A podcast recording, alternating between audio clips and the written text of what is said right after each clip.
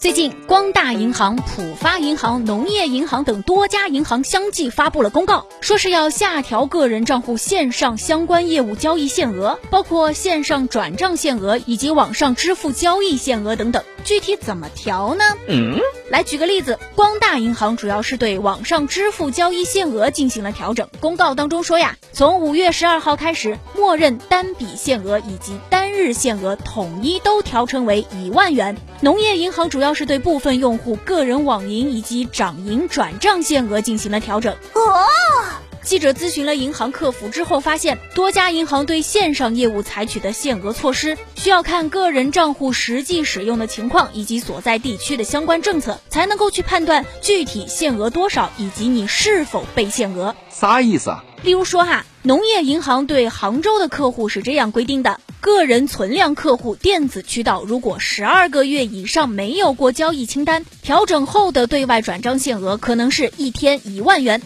对福州的客户是个人存量客户，若两年内没有电子渠道交易以及交易清单，则可能单日限额为五千元。哦，对于调整的原因嘛，各银行的客服人员普遍都表示，主要是为了防止电信网络诈骗。在业内人士看来，银行加强个人账户和卡片管理是大势所趋。未来，银行可能会通过提升风险控制以及金融科技水平的方式，在业务风险防范与用户使用便利之间获得一个动态平衡。